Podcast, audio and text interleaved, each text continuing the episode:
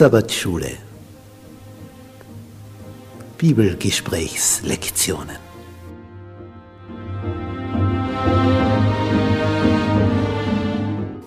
Die Verheißung. Gottes ewiger Bund.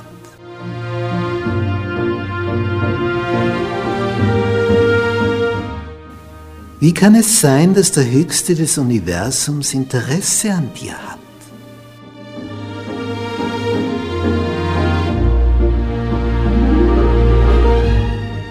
Worauf kommt es an, dass eine Beziehung zu deinem Schöpfer entsteht?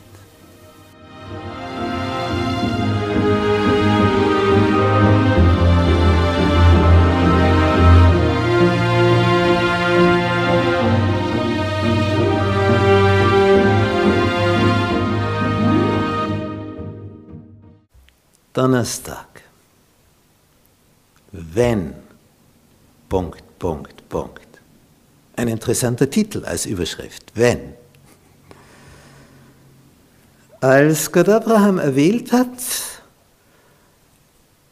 und er ihm direkt begegnet in Menschengestalt, bevor er dann nach Sodom und Gomorra sich begibt mit den zwei Engeln als Begleitung,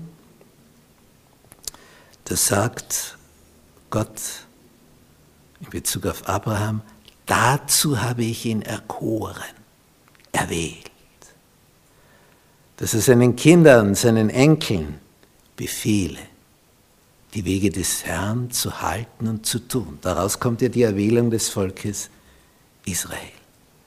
Dass er das weitergibt, was er erkannt hat, was ihm klar geworden ist. Das ist der Sinn des Ganzen. Und als dann Isaak den Segen erfährt, den schon Abraham erlebt hat, sagt ihm Gott auch, warum Isaac gesegnet ist. Das sagt ihm in 1. Mose 26 und dann in den Versen 4 und 5, ich fasse es zusammen, weil Abraham meiner Stimme gehorsam gewesen ist.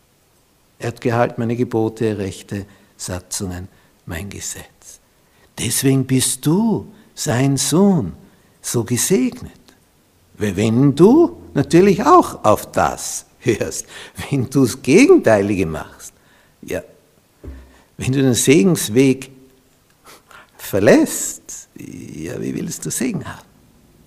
Es geht einfach nicht. Es ist ein Ding der Unmöglichkeit. Als sie zum Sinai kommen als Volk Gottes und Mose da hinaufgehen soll, um auf dem Berg oben die zehn Gebote zu empfangen, wird im Vorhinein mitgeteilt, werdet ihr nun meiner Stimme gehorch. Dann, wenn ihr gehorcht, dann werdet ihr ein Königreich von Priestern, ein heiliges Volk sein, ein auserwähltes, abgesondertes. Das wird etwas ganz, ganz Außergewöhnliches sein. Ihr werdet ein Volk sein, das heraussticht, wo die rundherum sich denken, wow, das wär's, das wäre erstrebenswert, so unterwegs zu sein. Das, das möchte ich auch so. Nicht so wie in der Reformationszeit, wo nach dem Reichstag von Worms im April 1521 ausländische Herrscher zugegen waren und letztlich in Dänemark und Norwegen umgesetzt wurde, was Martin Luther empfohlen hat, was ein Staatsmann, ein König tun sollte für sein Volk. Nämlich nicht die Gelder nach Rom zu schicken, damit die alles verjubeln, sondern fürs eigene Volk zu schauen, dass die Bildung in die Höhe kommt, das Gesundheitssystem aufgebaut wird, es Ausspeisung für die Armen gibt, die sonst am Verhungern wären. Dass man diese Gelder nimmt, die sonst in Rom den Papst und die Kardinäle vollgestopft haben. Ja, und was sehen dann die Nachbarn, die Schweden? in Norwegen und Dänemark. Das Land blüht auf, weil sie das Geld fürs eigene Land verwenden und nicht mehr das Papsttum damit füttern. Und dann denken sich die Schweden, das könnten wir ja auch so machen. Sie haben den Vorteil gesehen und haben das umgesetzt. Und dann, da damals Finnland auch zu Schweden gehörte, kamen die ganzen skandinavischen Staaten in den Reformationsgenuss, nämlich in den Segen, den eine Reformation auslöst. Sie haben es umgesetzt. Die waren beim Reichstag in Worms, Sie haben es gehört. König von Dänemark, Norwegen.